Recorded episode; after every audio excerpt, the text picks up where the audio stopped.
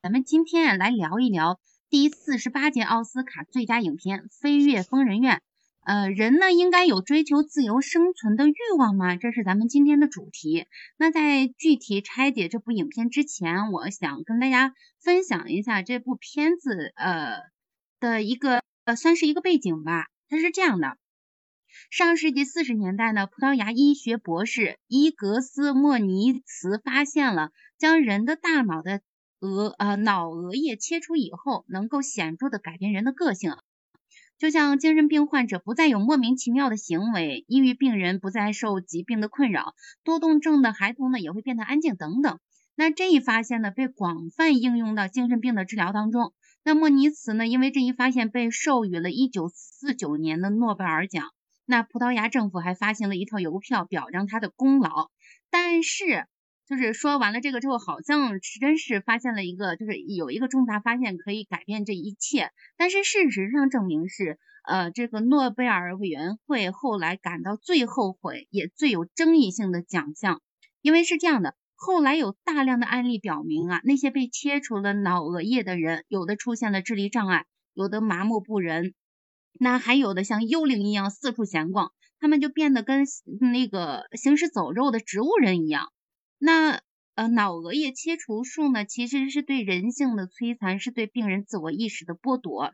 那这个就是，这是他前之前是有这样一一项发明。那在美国作家肯克西创作的小说《飞跃疯人院》中，就提到了脑额叶切除术，反映了精神病院滥用职权对病人进行电疗。还有前额叶切除手术的问题，这本小说呢也让这一个作家一举成名。那咱们呃后今天要谈的这部电影，也就是根据这个小说改编的同名电影，它是一九七五年是呃斩获了最佳导演、最佳改编剧本、最佳女主角、最佳男主角、最佳电影这五项大奖，那是截止目前为止奥斯卡奖历史上仅有的三部获得大满贯的电影之一。那这部片子啊，就是呃，现在已经是说到这部片子了啊，相信咱们麦上的嘉宾也都看了。那影片其实就讲了一个桀骜不驯的麦克墨菲被关进了精神病病院之后，带领着这些病友们跟这个不合理的体制进行抗争啊。然后虽然是给这个医院带来了很多的活力，激发了大家的意识觉醒等等，但是他本人却引起了院方的反感，极大的反感啊。最终，他被切除了脑额叶，成了真正的病人的这样一个故事。那这个电影其实反映了人们对专制的反抗、对自由的向往等等这样的主题。那另外还有一个比较积极的现实意义，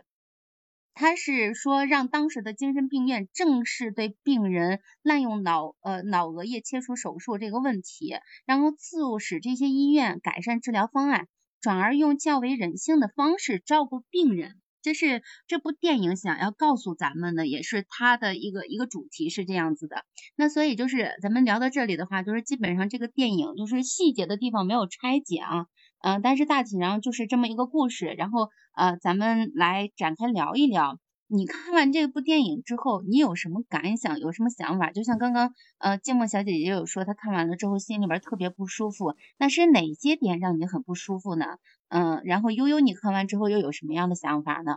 我看了这个《飞跃疯人院》之后呢，就乍一看感觉这个名字还是挺吸引人的，我还以为是一个比较搞笑的一个片子哈。然后随着这个故事剧情一步一步接近，尤其是到最后，我也觉得，哎呦，感觉心里一哆嗦的感觉。那前边的话，我还在想，哎，我说这个人简直太聪明了啊！他想利用说到这个疯人院，然后因为他是一个正常人，毕竟逃避这个监狱的一些体力劳动，那么他的这种想法还是挺聪明，不是说。呃，一般正常人是能够想到，他也不敢去做到的。那么他到了疯人院之后，他首先一定要装疯的呀，他也要去跟这些疯人院的人一起去，呃，达到他们的这样的这个条件哈。那么其实最坏的人物是这个院长，就这个女的。他是已经看出了这个人这很正常，他并根本就不是疯嘛哈，而且他做出了一系列举动，并且他有带动效果，带动疯人院的这些病人，他可以带动他们，然后最后不是后来一起起义之间发生了一系列的这个这个争议嘛，因为这这一些事情，因为什么？就因为这个院长时不时的他老是刺激这些病人啊，就是你哪壶不开提哪壶，说的啊，明明人家本身就是失恋了或者怎么那样，特别特别的痛苦，他就一定要让你哪儿痛苦我就戳你哪儿哈。也许他他自己解释为这种效果是痛点治疗，但是实际上是不被人接受的，因为即使说这人是有精神病的，其实他内心还是有自己的一些想法的。就像说，比如说他失去父母，那你就一定要找这方面去说，那不一定给他带来多么好的这个效果。那么从第故事情节当中展现出来的话，这个院长虽然去说这样去治疗的话，有助于这个精神病人、精神病人的这个病情啊康复啊或者慢慢恢复之类的，但实际上效果并不好。那么稍微有点心思，正常一点人都能看出来他的这种鬼心思哈。嗯，那最后说这个。这个男主人公的话，最后被做了这个前额叶切除手术。他一下子在前一秒钟呢，还是非常活蹦乱跳的一个人啊。这个这个人就是他，他很有头脑，很聪明，然后很有带动效果。那么因为治不了他了，所以这个院长呢就要求说给他做一个这个手术吧。那也许是在当时那个年代很流行。呃，我看了一下这个网上报道，在上世纪九十年代的话，对这个前额叶切除手术还是比较流行的。都认为这种方法是治疗精神病的一种方法，可以让这个精神非常兴奋、亢奋的这种人的话，那么做了这个手术之后，那么就让他能够得到缓解，就变得比较安静了。那么精神病院的话，做这些手术是为了什么？让自己好管理啊，对不对？那这如果一个一个病人都很安静的话，总比他们这么暴躁要好管理多。结果他们没有想到会有很大的这个反反效果，就这样一个好端端的一个人，其实就被毁了。我们在镜头中就是看到这个人，其实他前一秒钟就是在不断的努力，他想去逃出这个精神病院，啊，想去逃出去，不想在，真的是不想在这里待着了。包括后续他带着这些人一系列的这个反抗行为，都是想让这些人真正的逃出，不要再在这个地方，再在这个地方，你的精神病院你真的是越来越疯，你永远都不可能会得到这个呃救治啊，或怎么着，人家就根本不可能拿正常人来对待你，啊，那么。这个环境首先就不太好，因为本身他也是一个正常人，但是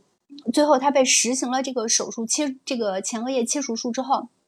瞬间就躺在床上，然后就感觉傻了一样，什么都不知道了。他果然真的是变得安静了。一个正常人做了这样的手术之后，他真的他。可能就是他的抑郁症爆发了，我感觉是。我后来还上网查了一下这个手术，那么现在是不太流行去做这个手术，就是说基本上不太倡导去做这个手术。那只有说在发生你的这个前额叶大面积的受到这个挫裂伤，那挫裂伤什么受到撞击啊，或者受到一些出现一些重大的事故啊等等，那么才会你的头部受到重创，那么会造成这个你的前额叶组织然后有损伤，那没有办法去修复。那么这种情况就是实行切除，切除的话，大概率情况下说不会有太大的，就是对你，比如说智力什么的，有有个别的会有一些影响啊，呃，但是你的性格什么的多多少少会有点改变，会会有什么改变？也许你前之前做手术之前是很温柔，但是做完之后的话，你就会变得很暴躁。做之前的话，你是一个很狂躁的人；做完之后，你有可能变得很抑郁，这就是非常非常极端的这种情况，就是这个也要发生变化。而且偶尔偶尔有的人是很正常的人是不建议去做的。如果正常人做完之后会有这个呃痴呆呀或者癫痫啊这些病症所发生，所以现在这个医学是不建议去做这样。如果不到迫不得已是不建议的。但是那这个故事主人公其实他展现出了一面就是。呃，这个事情发生了，然后有了结果了，就是也是也是怎么说呢？就是给这个当时的医学研究的话敲响了一个警钟。那么在那样的一个情况下，他好端端的一个人，你给他做了这样的手术，你觉得这个手术很妥吗？显然是不妥的。呃，刚刚悠悠分享的这些，其实就是咱们回到影片本身啊，就是因为男主人公他本身是为了逃避那些就是监狱里边的劳动，咱暂且不说这个人呃为了什么就是呃进到监狱里面，其他的咱暂且不论，只是说呃他就是他其实是一个就是那种像脱缰野马一样的人，他不想要被呃就是啊就是不想干活嘛，我就去选择逃避，然后去了精神病院，他本以为在这里边就啊会。肯定要比之前的呃那个叫什么监狱要好很多，结果他发现并不是那么回事儿，然后他就是在这里面带着他这些所谓的病友们，嗯，进行了各种各样的抗争，然后就像刚刚悠悠说的啊，这个这个精神病院管不了他了。就给他做了这个呃脑额叶的手术，但是做完了之后，这个人确实是安静下来了，但是也也会引发一系列的思考，就是关于对人性的摧残呀，对，嗯，就是呃还有包括这些呃这里面其实有几个比较鲜活的人啊，一个是那个就是大个子那个酋长，呃我我一会儿一起来拆啊，咱们一个一个说，那其实就是这个墨菲他是一个思想比较前卫的青年啊。他刚刚就他真的是为了逃避劳动，假装精神异常就被送进了精神病院里面。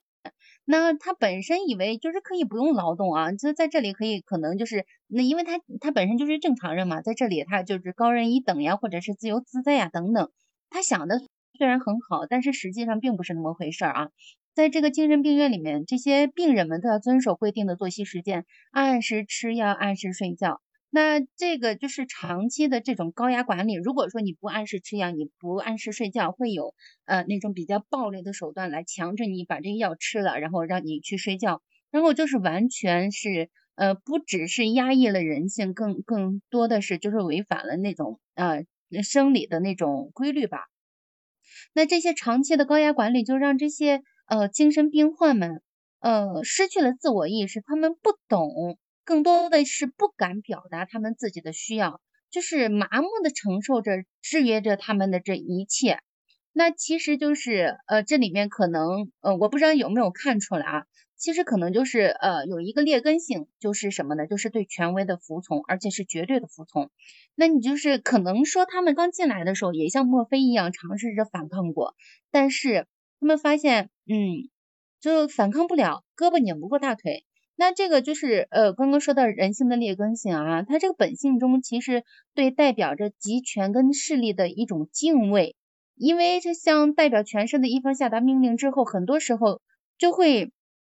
不自觉的去选择服从，尤其是呃在这样一种环境里面，本身他们就不是一群正常人，在面对正常人，还有呃本身他们是有病的，像医生呀、护士啊这些，对他们来说真的就是权威。那哪怕对他们的这些指令是敢怒不敢言的，但是他们也会呃选择服从，那就把那些呃意见建议或者是什么的，就是那种不满就压在心里心底里面。那可能真的是挑战权威之后，就就像最后的墨菲一样，被切去了脑额叶，变得安静下来。那这可能就是呃就是反抗的最后的一一种结果嘛。因为就是刚刚我有说过啊，大家在这个环境里面，就是想当然的就将护士啊、医生啊就看作至少他们是病理方面的，就是这种医学方面的，对他们来说是权威啊，对他们就是提出的啊什么都不敢质疑。那么他们也都知道，如果说质疑之后的后果是什么，就像莫菲他拒绝吃药，护士长 Rachel 他就直接说了，总会有方法让你吃下去的。那这个所谓的方法是什么呢？肯定就是用暴力的手段去。呃，逼迫他，那就是呃，还有就是像那个墨菲跟另外一个戴眼镜的那个大叔，他们俩在对话的时候有问过你是自愿进来的吗？然后这个的话，其实咱们看的话，这些人并不是完全意义上的精神失常的，那很多人可能是为了逃避现实中的一些不如意啊，或者是怎么着的，呃，就像有一个小男孩叫叫叫比利吧，嗯，他其实有一个特别强势的妈妈。那就是哪怕比利已经成年了，他妈妈对他的影响也是没有消失的。那这就引发了他精神上的脆弱跟敏感，而且他说话口吃，他就是再加上就是正常的呃，他表白女孩子之后被拒绝，那可能就是这种在正常人看来可能真的是很正常的一件事情，但是对于呃比利来说就是呃让他的自尊大大的受损。那就是呃再回过来从心理学上来说的话，他强势的妈妈的话。其实特别容易养成弱势的孩子，因为他的妈妈给他安排了一切，然后主宰了他的一切，那不允许他他的孩子有任何出格的，或者是呃脱离他安排的这些正常轨道的行为，那就会让他的孩子没有办法意识到他自身存在的价值，就形成这种被支配的性格。那其实比利的话，他是为了逃离他妈妈呃施加在他身上的这一切，所以他情愿待在医院里面。那其实就是从这个角度来说的话，呃，在这个精神病院里面，并不是所有的人都是病人，有些人他只是为了逃避他现实生活中的身份也好，定那个就是他一些不愿意面对的事情也好，所以他们选择一直待在这里。那还有一个就是像酋长，酋长他很壮，很很壮实，但是他在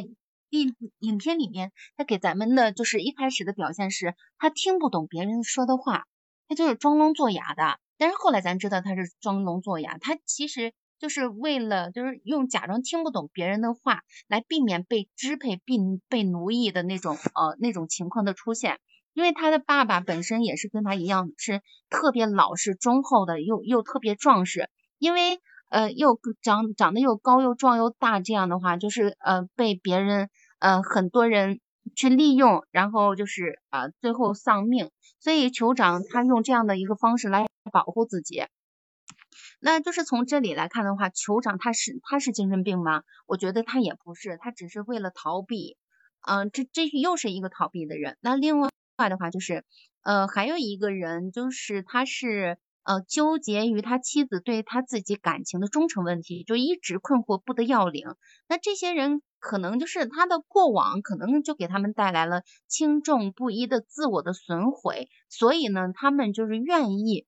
呃，逃避也好，或者是其他的，就是情愿待在这个精神病院里面，然后在那种高压的环境下面，然后压抑自己的本性，呃，慢慢的变得麻木不仁，然后就是到时间吃饭，到时间睡觉，啊，没有没有娱乐，什么都没有这样的一种，他们就是觉得这样可能就是啊，更加的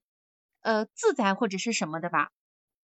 这就是，其实我有时候会觉得哈，这是一种病态的啊状况。但是这些人可能就是在墨菲来之前就已经啊就已经就完全适应或者是乐在其中的这样一种状态。但是等到墨菲来了之后，他开始打破这种看似平静的这这种状态，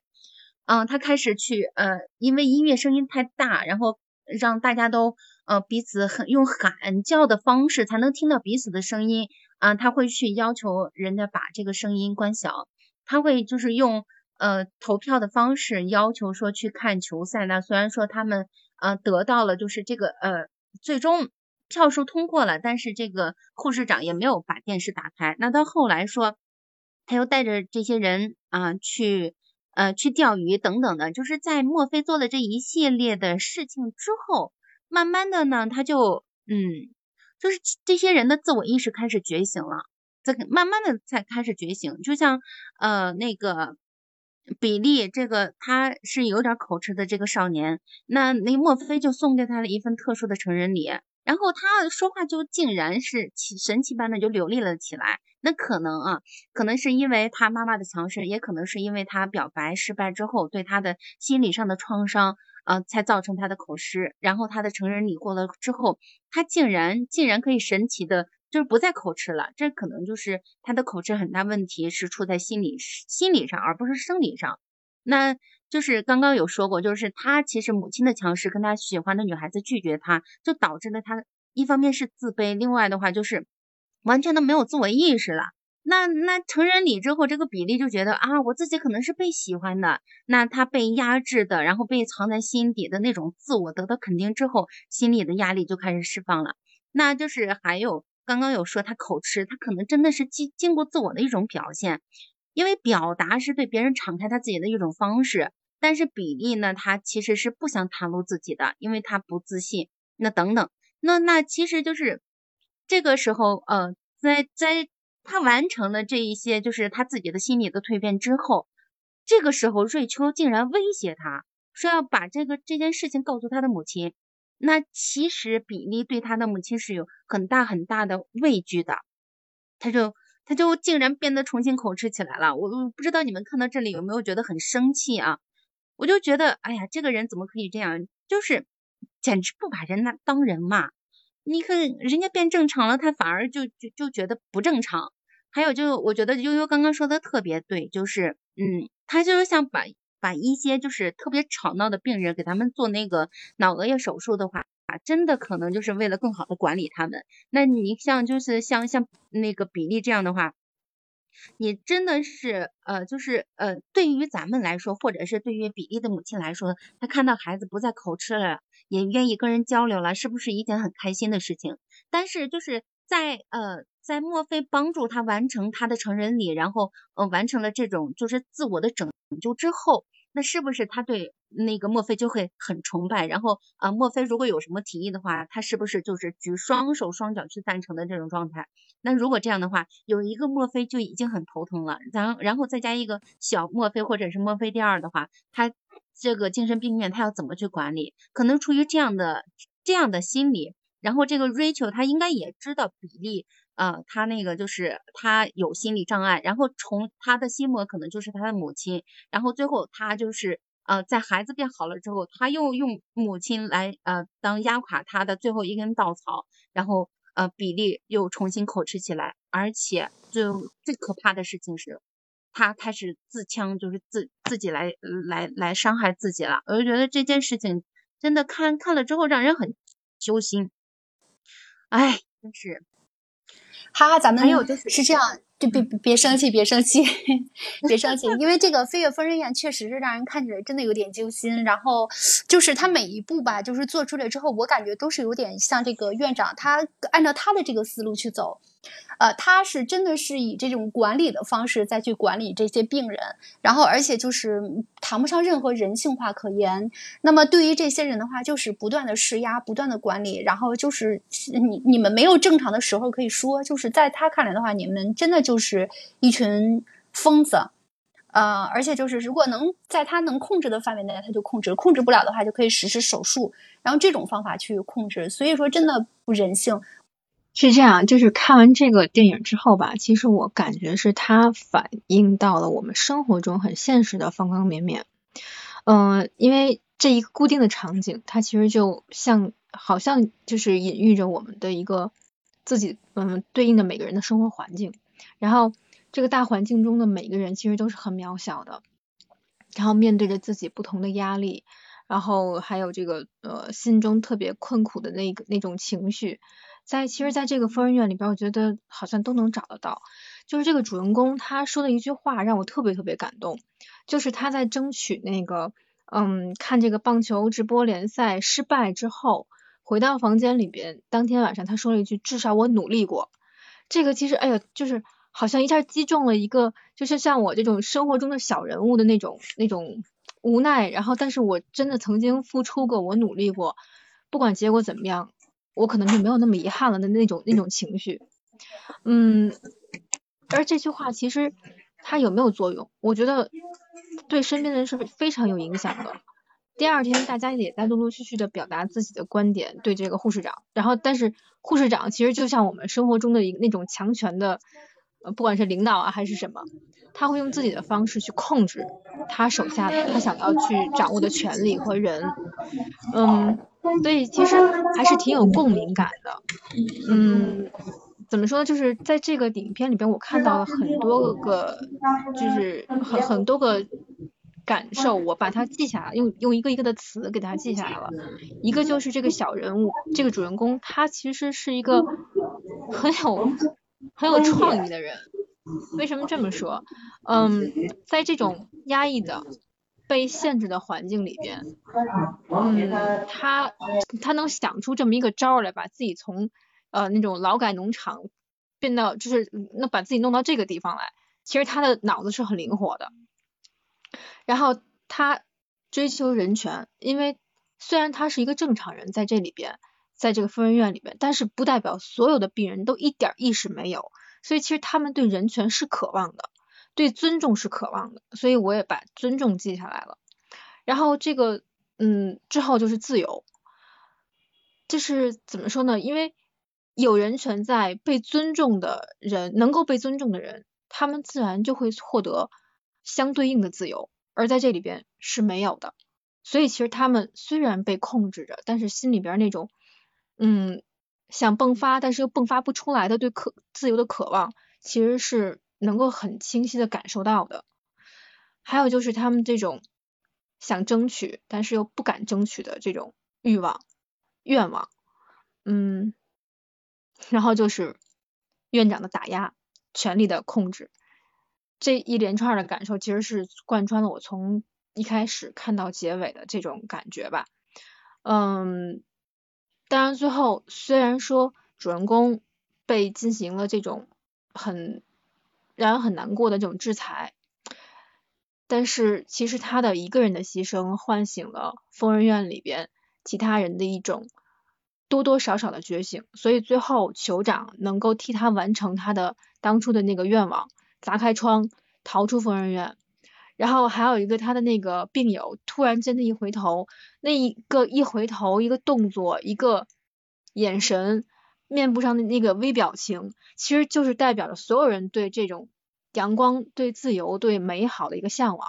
所以其实整个基调，它可能是让人觉得很难过，但是其实它也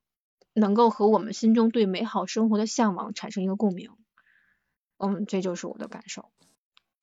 是的。呃，非常感谢静默。就是其实你是从这个电影拆解，包括这个人物在这个电影当中他的心理变化，然后把这个整个的影片还有这个人物的心理活动给我们做了一个诠释。确实是我们看完之后的话。嗯，就刚开始还是带着一种非常好奇的心态，诶，这个人到底在疯人院是怎么样？感觉还是很有乐趣的。那么看着看着就感觉越来越不对劲，越来越不对劲。那故事给我们展现出来的，其实它最后把这个真正的意义给展现出来，就是我们呃，其实，在实行这种这个脑额叶切除手术的时候的话，那么嗯，完全需要。就是在当时那个情况下，他即使是一个病人的情况，也需要征得一下同意。更何况就是在他不知情的情况下，就直接被做了这样的一个手术。醒来之后，这么好端端的一个人就变成这个样子了，很难让人去理解。那么我有时候就在想，我说那难道国外做个手术，就像咱们国内做一个小手术，有时候需要，嗯，还需要征得家属的签字。如果自己有这个行为能力的话，自己签字。那像在疯人院这样的没有这个行为能力的人，那也需要征得家属的同意吧？总是应该有这方面一个流程吧，但是实际上没有。其实那又像你刚才说的似的，真的就是没有人权，体现不出来。就是到了那个地方之后，就是什么都是人家说了算，感觉就是很气愤。没错，其实你看，像他们那些，嗯，比如说做了些手术，或者是真的就是精神状态很不好的，像那种行尸走肉的那那些人一样，生活中。嗯，比如说被生活压得喘不过气的，或者是为了生活奔波到根本无暇去考虑说我还能找到我自己的那些人来讲，他又何尝不是一种行尸走肉的状态呢？所以这个，我觉得这个这个电影真的，它其实对应的是现实生活，而不单单是疯人院里面的一个小环境。所以这个这个感电影其实看完之后，嗯，会把那种悲痛的情绪转化成一种感动、触动。还有就是共情，对你别说他是在疯人院，疯人院的话，就是这人顶多就是没有这个行为意识，没有这个不负一些什么相关的责任啊，但是他总有家属的吧？那你其实换句话说，就是在如果在监狱里边的话，呃，那么这些人都是被剥夺这个自由的啊，暂短被剥夺自由的人。那么他如果要做一些手术的，或者有一些重大的突发情况，比如说得了一些什么突发疾病啊，等等等等，在在劳动的时候，然后受到了一些伤害啊，就是稍微严重一点的事情，那也需要通知家属的。所以这这一点真的就展现出来，真的太不平，哎，就心里头很难去说，就是哪是一个字气氛来解决的呀？真的不是这样，就是不公平是，对，不公平好像是常态，但是又是让我们无法。就又又想去突破它的，嗯，是的，是的，嗯，对，就是其实这个地方我还想再说一点是关于那个酋长的，因为就是刚刚有解读说酋长可能是真的是装聋作哑来逃避一些呃对他或者是他看到的对他父亲的一种呃一些不公正的待遇啊，因为呃他你看高高大大的，可能就是他会充当一种就类似于打手那样的角色。那其实就是呃，莫非嗯看出来了，他呃有一句话说，就是他们一直以为你是又聋又又又笨又聋的，但是我知道你不是。那就是其实到最后，呃，酋长你们也说了啊，酋长是搬起那个洗手台子，呃，砸烂了那个窗户走出去了。他其实就是在呃，我想说的是什么呢？就是莫非这个人他就是呃很自由不羁的这样，他就是自我意识很强。他来到这个精神病院之后，就是其实，在在咱们看来啊，这个精神病院可能就是相当于一个小小的社会的缩影。那这些人的话，就是可能真的是在那种状况下，然后慢慢的就是丧失了自我也好呀，或者是被不公正的待遇也好等等的。那就是呃，那莫非在这里面作为一个这样的这样的就是天性乐观，然后就自由洒脱不羁的这样一个人的存在的话，他其实对这里面的人的影响是很大的。那其实呃，就是最最明显的就是酋长这个人，还有就像咱们之前刚刚说到的比利。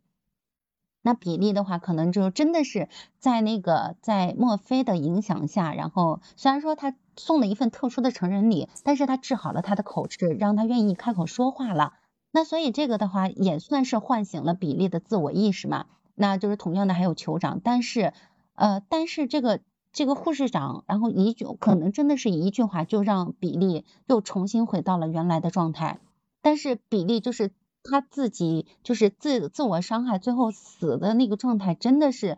啊，让人很就觉得很，我觉得不单单是可怕啊，就是很寒心。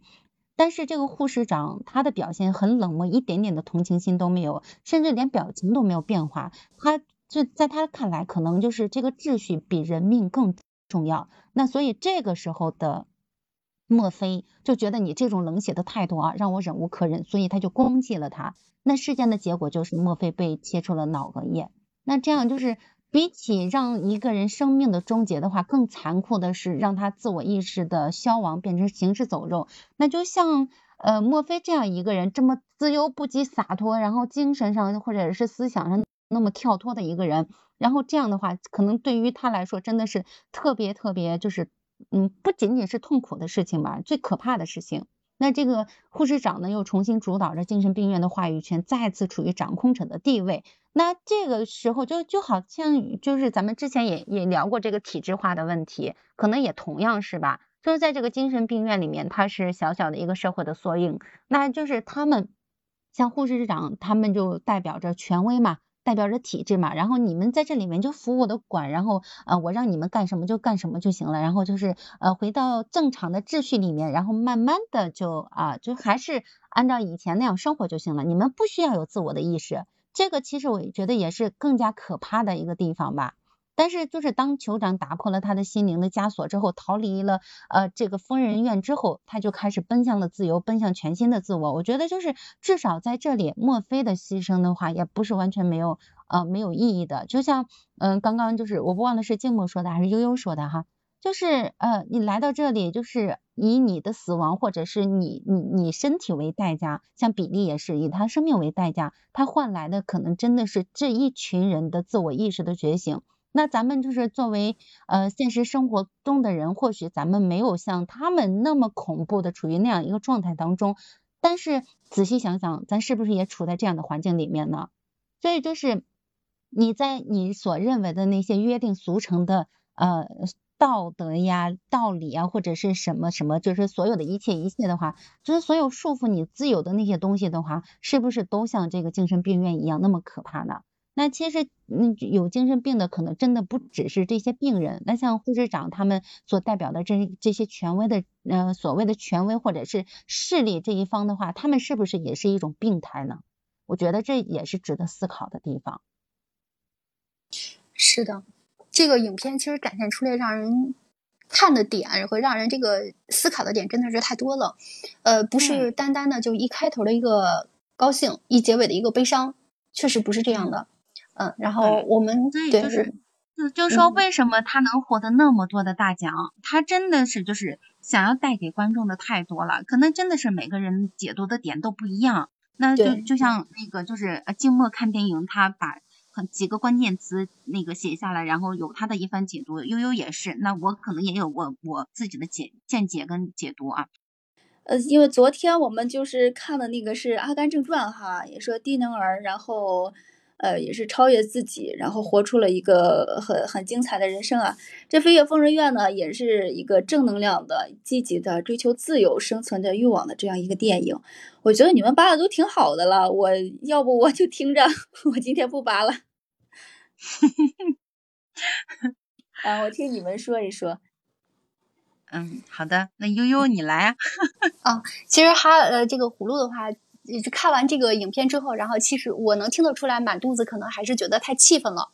呃，他他跟我们的理解其实可能也是差不多的，因为这部影片无论说给谁看的话，都是一开始感觉 还也还挺好玩的，后来真的都是气愤，就是没有人权，展现出来的就是这样一面。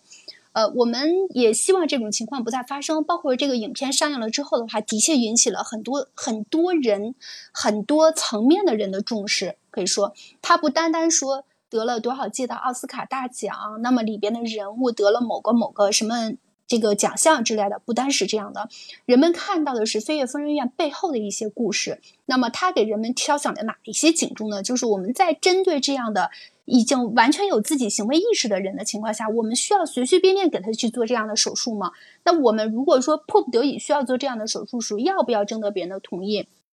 还有这样的手术到底对人类那么非常正常的一个人会造成什么样的后果？和如果要是真的需要做这样的切除手术的话，那我们需要权衡一下，给他做完这个切除手术之后会给他带来什么样的影响等等等等，需要我们反思的地方太多了。那这部影片展现出来其实更多的是推顿推动作用，那么推动当时的这个医疗呃，那么不断的前进，同时的话也是推动这个人权，它能够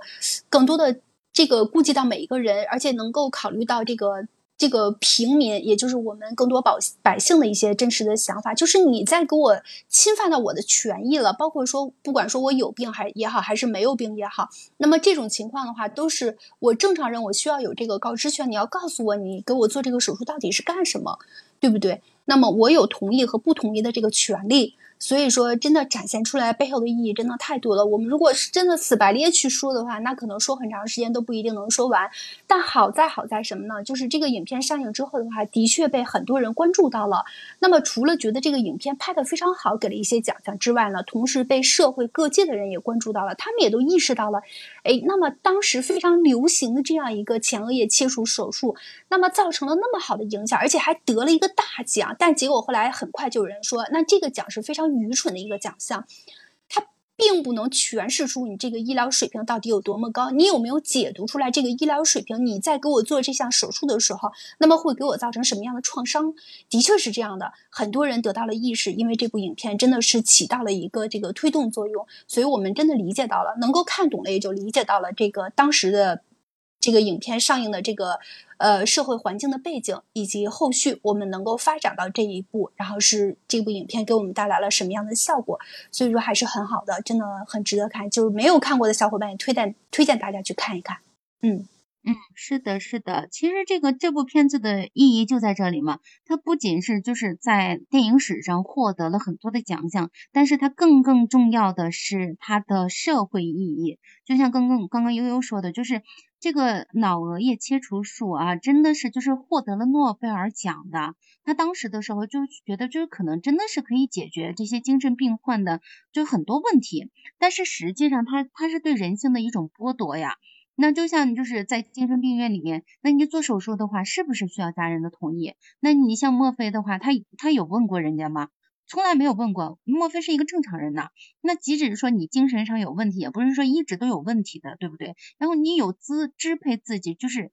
呃对你自己的身体随意，那就是别人有这个权利吗？随意支配你自己的身体，这个其实是是很值得思考的问题。那这个影片出来之后，也会让更多的呃就是这种精神病院的人来更加的，就是以更加。温和的方式来对待这些病人，然后还有就是呃，就更加的就是呃，来关注人性吧。我就觉得这这是他的呃更多的积极意义在这里面。就像悠悠说的，这部影片可能真的是起到了一种推动的作用。这个你们聊这个事儿，我这想起一个什么呀？这个十多年前我在网上看过一条新闻，发生在中国的真事儿，就应该在呃南方哪个地方吧。就是福利院，福利院全是一些就是有残疾的这个儿童孩子，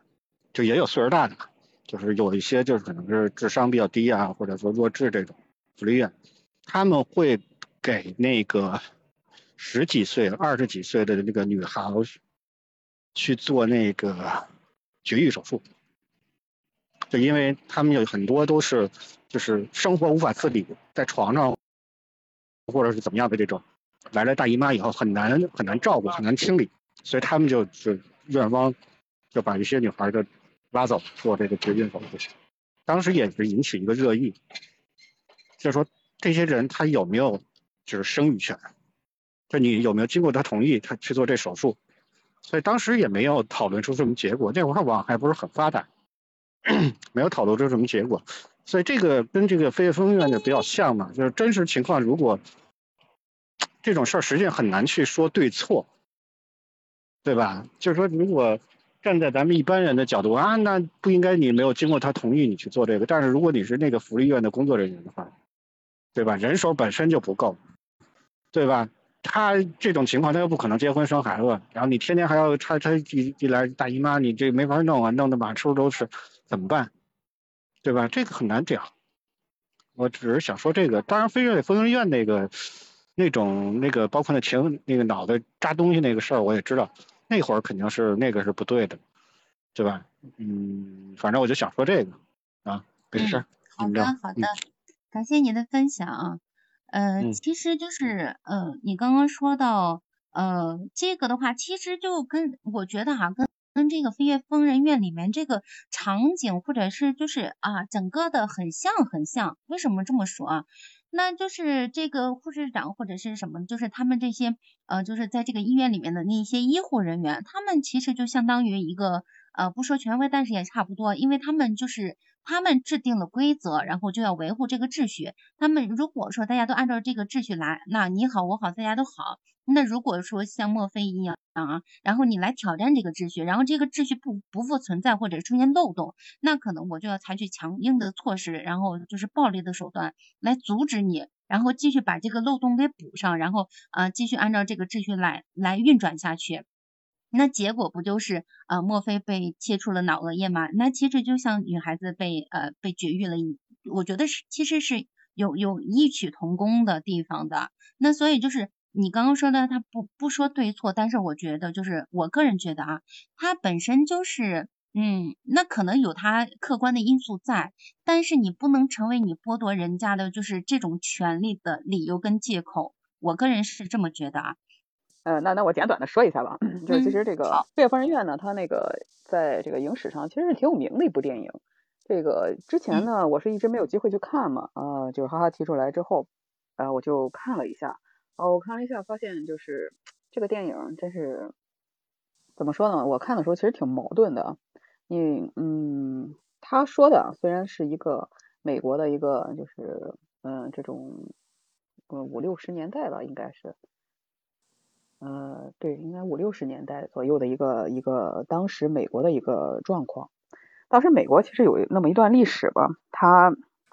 呃就是在美国 历史上有一段很不光彩的历史。也不能说不光彩啊，就说叫那呃六十年代左右出生了一批孩子，就被称为婴儿潮嘛。然后那一代人呢是就是是生活呢就怎么说呢？因为人口一多，这个城市里面就很拥挤，就会出现这个嗯各式各样的，就是比如无业无业者呀这些人，嗯，然后那个时候呢又是摇滚乐特别盛行的一个时代，所以呢美国其实短暂的出现了一一群那个嬉皮士。和一些这个就是呃叫呃怎么形容他们呢？就是那种呃有一个电影里面演过的呃好莱坞往事里面也曾经介绍过这个部分，就是这一群人呢，他们倡倡导的是一种呃无政府无国界，然后无民族无性别，大家就群居在 一个地方，然后呃就大家在就是。说在在在这个地方呢，嗯，就过了一种这个呃所谓的这种大团结式的这种生活。然后呢，他们呢被历史学家就称为垮掉一代嘛。呃，同时在美国历史上也有很著名的这个呃小说叫《在路上》，然后以也是描述这一代年轻人的。这一代年轻人什么特点呢？就是类似于有一点像那个什么，有一点像我们现在的年轻人，有一点对社会就颇有微词，然后。然后呢，就是但是呢，又改变不了什么现状，所以呢，就选择躺平，于是就变成了这样的生活。然后我们去看《飞越疯人院》里面这个男主嘛，然后他 他其实是为了躲避这个在外面的一些呃困境吧，生活中的困境，所以呢，他他自己就是呃当成一个呃不，就他自己在这个就是呃就被送到了这个疯人院里面，嗯，躲避外面躲避外面的这些一些事情。嗯，他在这里面，但其其实呢，他是一个正常人。他进到里面去之后呢，看到里面有很多的这些所谓的这些精神病人啊，这些精神病人，嗯，当时也是身处很多的困境。你 比如说，呃，你比如说那个，呃，有一些就是脑子不太正常的，有一些就是有暴力倾向的，然后有话都说不清楚的，然后呢，还有就拒绝跟人沟通的，嗯，比如那个印第安的印第安人的那个后裔，嗯，那个酋长，对，酋长，酋长。呃，但是呢，其实呢，后来后来他一开始以为吧，这些人真的就是精神失常进来的。后来他了解到，后有一些人呢，其实是自己主主动进来的。比如说那个他妻子那个出轨的那个那个那个男的，呃，还有另外一个就是，呃，跟他在一起，但是每天都神经兮兮的那个男的，呃，后来还他还被那个什么，还还被强制电疗的。嗯，实际上他们呢。也是，就是和反映了当时那个时代吧，当时那个社会的一些情况，就是这些人他不愿意在外面受这种工作啊什么的压力，他就主动跑到这个疯人院里面去逃避这些世界，就逃避这些外部的这些生存的一些状况。嗯，他进去之后呢，嗯，我印象最深的是什么？男主就是带着这个他们一群人到了这个呃，去 外面偷了一艘船。然后呢，一直驶到湖中心，然后让大家在那儿钓鱼。嗯，其实开始的时候呢，就我们去看这个男主的时候，我们会觉得，哎，他他这个人就很很不正经的一个人。但是呢，就在这段钓鱼的时候呢，当 然这段钓鱼就是说他这些行为啊，其实在我们这看来啊，这些就是其实挺违背这个社会秩序的，嗯，也不怎么那个什么，也不怎么合合法。但是呢，他在这个船上。上的时候呢，就跟大家一起钓鱼，让大家过得就是非常快乐，给了这些人就是短暂的这种精神上的安慰。呃，从这儿呢，其实能看看出来，他其实内心之中吧，还是保留一丝善良的，即便是说说他可能嗯做出了一些很不很不很不 很不妥当的一些行为啊，但可能他内心之中，就当他看到这些真正跟和他处在一块儿的精神病人的时候，他还是想让他们。在这个每天吃药啊，每天这个在外面散步啊之外，可能能做一些这个更加嗯愉悦身心的一些事情。嗯，之后呢，可能有一个部分就更加触动我的是那个最后，最后那个那个男孩吧，那个男孩他在呃就是所就是就是所谓的就是知道了成人礼之后的这个什么呃就就是完成了这个成人礼之后嘛，结果呢。被这个女院长，就是还是这个女，她应该叫叫什么叫？Rachel 过啊，我知道叫 Rachel，叫她应该是一个管理的，她是护士长。对对对对对对，然后他就被这个护士长恐吓嘛，说要告诉他妈妈。呃，然后这个孩子就吓得就就哆哆嗦嗦的，整个那个什么，本来他已经都不太口吃了的，结果他又开始说话说不利索了。然后这里其实就能看到，嗯，这个护士长代表了他母亲的。这个压力吧，因为他护士长跟他母亲是朋友，所以能看到他们所代表的这种，呃，来自这个成人世界的一种这种强权吧，啊，一直在压抑着这个孩子。他们希望这个孩子就是按照自己的那种生存模式去生存，嗯，但是呢，这个孩子竟然变成了这个样子，啊，真的是让就是家长就是让他们的父母啊一辈。就是倍感失望，因为能够看到这个护士长，他是一种切肤之痛啊。就是他朋友的孩子，也其实相当于于就是他自己的，他也把他当成那个比较亲一点的孩子的这个样子，然后就觉得他做出了在在这精神病院里做出这种羞耻的行为，然后一直在斥责他。但是但是可但是这个孩子呢，就最后就是嗯没能承受住这这个压力嘛，嗯就自杀了啊。然后这个谁呢？当时这个男主，这个男主叫什么来着？我忘了。那个墨菲吗？啊，墨菲，对对对。然后墨菲其实他当时是可以那个离开这个疯人院的，但是呢，他看到了这个孩子呃最后自杀的这一幕，他就是这一幕很震撼他，就是或者说很伤伤到了他，所以他没有走，他走过去就是要掐死这个呃这个护士长。其实能看到他是真的是内心之中对这个嗯自杀的这个孩子的同情心，就一下子就就就基基础就是激就是说一下子激起了他的这个呃同情心哈，嗯，因为可能在他可能在他或者说其他人的这个理解里面，嗯，一个男性，然后他自己去完成这种 成年人所做的一种事情，尽管他可能对方是一个嗯不太好好的一个人，但是呢，这对他来说这是他的一个人。这人之所以为人的一个权利啊，但是呢，却被他的这个父母不理解，呃，被他的这个亲人所压抑，然后斥责他，呃，导致呢，最后这个孩子想不开就自杀了。所以他当时这个愤怒要掐死那个护士长，这个呢，其实我是特别理解的，特别能那个，特别能就是就是有一点感同身受的，是觉得，呃，有一些错综复杂的事情在一起的时候，其实他是。没有办法控制住自己的情绪的，嗯，也也也反而就是觉得什么，他呃也反而就会觉得，他虽然是一个不怎么靠谱的一个人，但是呢，他是一个有血有肉的人，他是一个有自己这个呃有自己的这个嗯想法的这样一个人，但是后来的结果呢，我们也看到了，因为他过于的嗯追求这个所谓的自由吧，然后去极力的对抗这个。整个的这个精神病院的这个制度，结果呢，他就被强制执行了，嗯，切除了这个，嗯，一部分这个脑体，就相当于形同于一个行尸走肉了。然后这件事情呢，又间接的触发了那个谁，触发了那个酋长。嗯，其实酋长之前他他说过，嗯他他是一个魁梧有力，而且其实他要想走的话，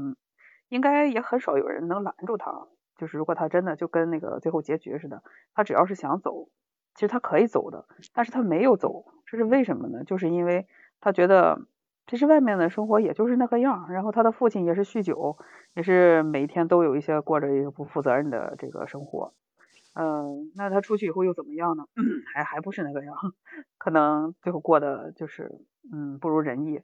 但是他当他看到这精神病院里发生这一幕一幕的时候。我觉得这对他来说是有所触动的。其实，在这个疯人院里面，他是一个正常人，他只是说，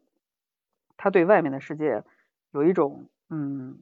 有一种怎么说呢？嗯，痛恨之中夹杂着一种无奈吧。所以呢，他一直是在逃避。他把精神病院呢当做一个逃避的场所。他跟这个墨菲其实是一样，他们两个人都在逃避外面的社会。墨菲呢是。躲避可能自己曾经犯过的错误，而这个酋长呢，他是在躲避这个呃一些他不想去面对的一些事情，呃，但是但是墨菲就是闯进来之后呢，呃，以及包括他所做的这些事情，渐渐的我觉得是唤醒了这个酋长，然后让酋长能够直视自己，哎，是我是一个人，然后我究竟应该怎么样的生活？其实他对整个墨菲啊，他对整个这个精神病院里的人。每一个人其实都是有一定的影响的，让他们都是有一定的这个心灵的成长，要不然呢，他们就整天真的就跟一个呃行尸走肉一般的，在这个医院里面每天吃药，然后每天呃打打牌，然后无所事事的这样过下去。当然，这个电影就比较的嗯比较的 比较的怎么说呢？我其实对这个电影。觉得会，嗯，有一些不是很适应的地方，因为可能是我们站在金人的角度上来说吧，我们，呃，我我我能感觉到啊，刚才可能是不是也有朋友说过这个问题啊，就是他们这样去对抗这个制度，可能有很大的问题，嗯，但有的时候我想，我们站在这个今天这个角度上来说，呃，再去回看当时那段历史的话，可能有一些当时的历史也是我们现在没有办法去体会的。当时美国历史上处于一个，呃，这个就是经济不是经济比较低迷的一个状态吧，呃，然后这么多的人涌，这么多的人生，就是呃这么多的年轻人，他们精神上其实是没有什么追求的，然后上，嗯，然后整个国家制度呢，也不也不对他们进行引导，也不去疏导他们，所以才造成了大面积的这个青年无所事事，然后甚至于说是。后来发生一些这个吸毒呀、啊杀人啊这种的恶性的事件，因为真实的那个历史上，呃，好莱坞往事里面也说过，嗯，有一群这个呃，有一群这个嬉皮士吧，他们就闯进了这个好莱坞一个导演的家里面，然后杀死了那个导演和他的妻子。然后这些其实都是当在当时一个非常恶性的一些事件。嗯，所以这个当时他们那个社会嘛，确实很压抑，嗯，就是很对年轻人没有一个希望的一个状态。嗯，对，这大概就是我对这部电影的一个理解吧。嗯。哎哎哎呀，说到一个让我想起了一个小故事。哎呀，就是呃，咱们应该经常看到啊，说如果误入疯人院，不对，误入精神病院，那怎么样才能快速的出来证明自己不是精神病人呢？那咱中国的解解释就是说。让你吃药，你吃药；让你干啥，你干啥。你保证听话就可以了。他看到你这么听话，他就觉得你是一个正常人了，你就不用去想方设法出来，也就自动把你送出来了。就是精神病院不要一个正常人的。但是我们看到这个疯人院，是不是这个？大家都看过吧？嗯嗯，对对，我也看过这个。是吧？你看，但是这个情景你放在这个美国这个疯人院这个里边，就好像是不现实的。你听话照做是你的本分，但是不是我呃解救你的，就是让你出去的理由。他们除了去这种呃像那个。男主呃站在那个大壮的背上上去去够住那个树干，然后再跳下来逃脱啊！只有通过这样，还有最后那个大壮呃用一个保险箱还是什么砸碎了那个玻璃才能逃出去。就他们只有逃才能离开这个疯人院，是不可以通过正常的那种一种方法也好，怎么怎么样也好，嗯，能够离开这个非人的地方。就当时也我觉得也是，嗯，也是艾雅说的这一块让我想到了这个小故事和这一系列的。嗯，就是差距吧。对对，其实你像，就说我们来说的话，我们觉得疯人院里面，他是因为这些人确实精神失常了，他才进来。然后进来医院的目的其实是让他希望他治好了病出去。但我们看到当时他这个有一个就是比较客观的条件是什么呢？这些人他他是自愿进来的，然后他们不想面对就是外面社会的这个就是整个的这个社会的这种情景。然后他们好像把这个地方当成了一个避世的一个地方，呃，就某一部分人哈，就有一些是确实是那个精神失常的，然后呢，所以他们对，所以他们就说整个的这个精神病院和那个我们现在理解的这个精神病院还真的是不太一样。对，而且哎，你们刚刚有扒到吗？就是大壮，大壮一出来的时候，镜头给到他，我觉得那真的是又呆又傻呀，就妥妥的演了一个傻子。不知道你们，我们可以交流一下。他一开始，嗯，他一开始就是呃，用这种方式装聋作哑的方式，然后让大家都以为我听不懂你们在说话，所以你们让我干什么，我都是可以不去干的。其实他这是也是在保护自己的一种方式嘛。他其实也是为了就是逃避外界对可能对他。造成的伤害，因为他父亲被伤害致死，他是看到的嘛，所以他也是他也是自愿进来的嘛。他就像还有比比利也是，然后对他妻子就是对他感情不忠那个人，其实也是，就是这里面他并不是所有的人都是都是有病的，有些人他就是为了逃避他现实生活才进来的。那那这个酋长他也是嘛。他用那种方式来自我保护，然后，呃，到最后也是因为这个墨菲唤醒了他的自我意识嘛，然后他拿起那个洗手台子砸破了窗户，直接就走了。就是我想走，你拦不住；我想来，然后我就能来，就这种的感觉。对，其实我当时在看这个《飞越疯人院》的时候，我我其实第一遍看的时候我很尴尬，你知道吗？就是因为我们从现代人的角度来说的话，我们觉得整个片子都非常尴尬，就是无论是这些人进来，或者说这些人想出去。都让你觉得这个地方不是一个疯人院，而是一个特别奇葩的一个地方。但是后来那个我看了一些资料，就是说这个结合当时美国历史上他们嗯特殊的一个年代，就是垮掉一代嘛。呃呃，还有这个当时可能是最早引进我们国家的一部这个小说叫《麦田守望者》，这个也是当时垮掉一代的这个代表作。就是这个当时的他们那个社会的情景呢，是年轻人真的没有。一点社会追求，他们除了这个，就是我们看到的这个啊，他们最喜欢干的是什么呢？就是我们现在最讨厌的那个黄赌毒。也也就是说，整个社会对对他们的这个，嗯，对他们的引导啊，基本没有，就是你放任你去做这些那个，呃，放任你去去野蛮生长，呃，所以呢，很多很多年轻人其实是没有什么希望的，也没有什么这个追求的。呃，后来我大概了解了之后呢，哦，我就。就越看这个《飞越疯人院》呢，我就越觉得这个片子其实它之所以能获得奥斯卡奖，真的是影射了当时那段历史，还是有一定的这个教育意义的。对，很有意义。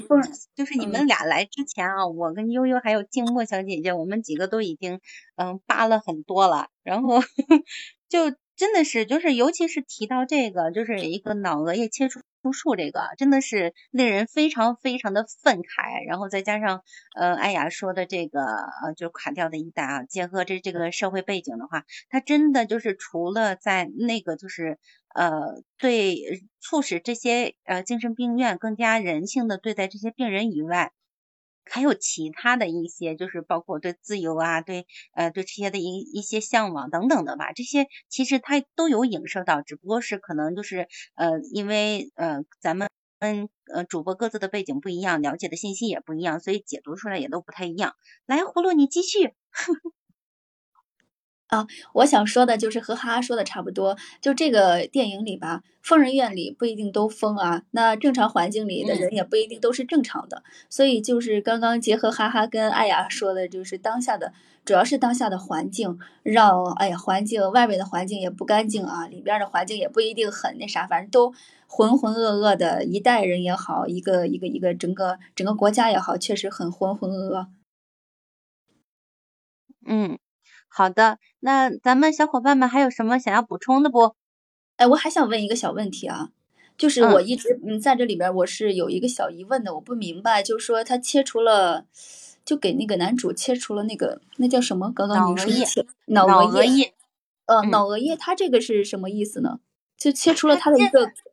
其实是有一个背景的，就是有一个人他发明了这个切除给精神病人切除脑额叶。呃，可以让就是那些狂躁的病人安静下来，可能就是会让那些抑郁症的病人，嗯，就是呃能更好的生活吧。他就是因为这个发明的这个，还得到了呃诺贝尔文学，呃不是不是文学诺贝尔奖。结果呢，就是呃是因为那个时候就很很推行这个，但是一段时间之后，这些诺贝尔委员会的人就发现他们其实犯了一个很大的错误，因为这个本身就是在剥夺人人性嘛。嗯，所以就是这个里面其实也是就是影射了这个，因为它本身就是《飞跃疯人院》，就是呃里面讲的，就这里面嗯就就讲到了这个故事，就是切除这个脑额叶这这个手术。刚刚其实悠悠也说了，就是就像虽然说我们是精神病人，然后你要给我做手术，你难道不应该征得我的同意或者我家人的同意吗？然后其实就是还是归根到底还是剥夺人性嘛。这个本身就就就不应该，呃，怎么说呢？就是不应该被推行，我觉得啊，所以就是，呃，有一个落脚点是什么呢？就是这部片子它最后是说，就是对于呃让呃让呃就是不管是对这个精神病人也好，或者是其他患病的人的话，嗯，就是让这些医院的这些医护人员或者是其他的啊，就是更加人性的对待这些人。呃，也是算是有一个推动作用的，然后这也从另一个方面反映了，就是虽然说这部片子得到了很多奥斯卡的呃奖项，这是这是艺术上的成就啊，但是它社会意义也是很呃也是很大的。嗯嗯，就包括包括说，就是刚刚阿雅有帮咱们就是梳理了一下，当时就是说垮掉的一代，那就是那他们整个的年轻人都是没有呃没有什么追求呀之类的，但是就是从这部片子它最后其实可能是给咱们呃展现出来的是说呃让你去追寻自我、追寻自由等等的这一切，它其实也是在影射到社会当中嘛。也我觉得就是也是呃说就是这个导演想要嗯不是说拯救那垮掉的一代吧，但是他至少是把他的一些希望或者是愿望，然后通过这个影片来表达给更多的人，他是这样的，嗯嗯对对对。也就是说，最后那一个镜头是这个大壮冲出那个牢笼出去的时候，而且帮这个谁解决了他的，就是让他停止呼吸了嘛。就男主切除脑额叶之后，他就嗯那个用枕头把他捂死了，也就是说结束他这个魂魂结束了他的生命。觉得一个人如果说没有意识的生存的话，就是一个怎么说，真的真真真正正的躯壳了，还是要靠精神去支撑。那就是呃，也就是说，这个大壮就觉得，在这个疯人院里，已经满足不了他所所谓的远离世俗的这样一个喧嚣的一个地方吧，所以他冲破了这个所谓的他以为的是这个地方的束缚，就还是说走向了，可能他觉得外面的世界会给了给他带来更多的希望和新生吧，一些自由。对，还是说归根到底是自由。对他不管是身身体上的自由，还是灵魂上的自由，以及精神上的自由，其实这最后就是算是一个升华吧。那今天就是呃时间也差不多了，我收个尾啊。那今天咱们是跟大家拆解的是第四十八届奥斯卡最佳影片《飞越疯人院》。其实。这在整个影片的观影的过程中，相信大家可能都会有或多或少有一些觉得就是心里不舒服呀，或者窒息的感觉。但是在整个的片子看完之后，呃，确实引人思考的点特别特别的多。就像呃那个脑额叶切除术，然后包括就有些人是为了逃避自己现实的生活，然后或者是现实的不如意来到疯人院。那其实这个疯人院里面并不是所有的人都是病人，那在外面的人，嗯，或者是说。他就是作为呃疯人院的管理人员也好，或者是医护人员也好，你能说他们没有病吗？也并不完全是的。那就像就是墨菲作为一个呃思想比较前卫的年年轻人，在这里面他可能是真的带来了非常非常多的影响，慢慢的让这些呃正常的呃在疯人院里面丧失自我的、变得麻木不仁的这些人们，开始重新的。找到自我，还有自己生存的价值等等的。那到最后，呃，虽然说墨菲呃是被切除了脑额叶，但是他是情愿是我的精神自由，我的灵魂是自由的，我的精神是富足的。那如果说没有了这些的话，我情愿选择死亡。那最后，呃，就像酋长这个人，他本身也是为了，嗯，用装聋作哑的方式，或者是呃来到疯疯人院这样一种方式来保护自己，嗯，就是不再重蹈他父亲的覆辙。但是最后，因为呃，就是在这一整一系列的过程当中，他是被呃墨菲的这些善良呀、活力啊等等的，慢慢的换回了自我，所以。他满足了呃墨菲生前的最后愿望，呃，然后又拿起了那个洗手台子，砸破了呃代表着师傅他们的那个窗子，然后成功的呃走出了疯人院，然后重获身心的自由。我觉得这可能就是这部影片带给咱们呃就是想要想要表达出来的这这一个点啊。那可能说就是每个人看。就是一千个哈姆呃一千个做读者有一千个哈姆雷特，咱们看嗯电影也是一样的，所以就是这个是我跟我的小伙伴伴们的一些解读。那如果说呃你们听了之后有其他方面的解读，或者是说呃我们没有聊到的，可以在评论区里面告诉我们，嗯我们看到之后会在第一时间回复的。嗯那每天中午十二点我们会在直播间跟大家聊呃电影或者是电视剧。来分享我们的观点。如果对我们感兴趣的小伙伴，可以关注一下麦上的主播，然后把你们的掌声送一送。咱们今天就要结束啦，啊，先跟大家说再见啦，拜拜。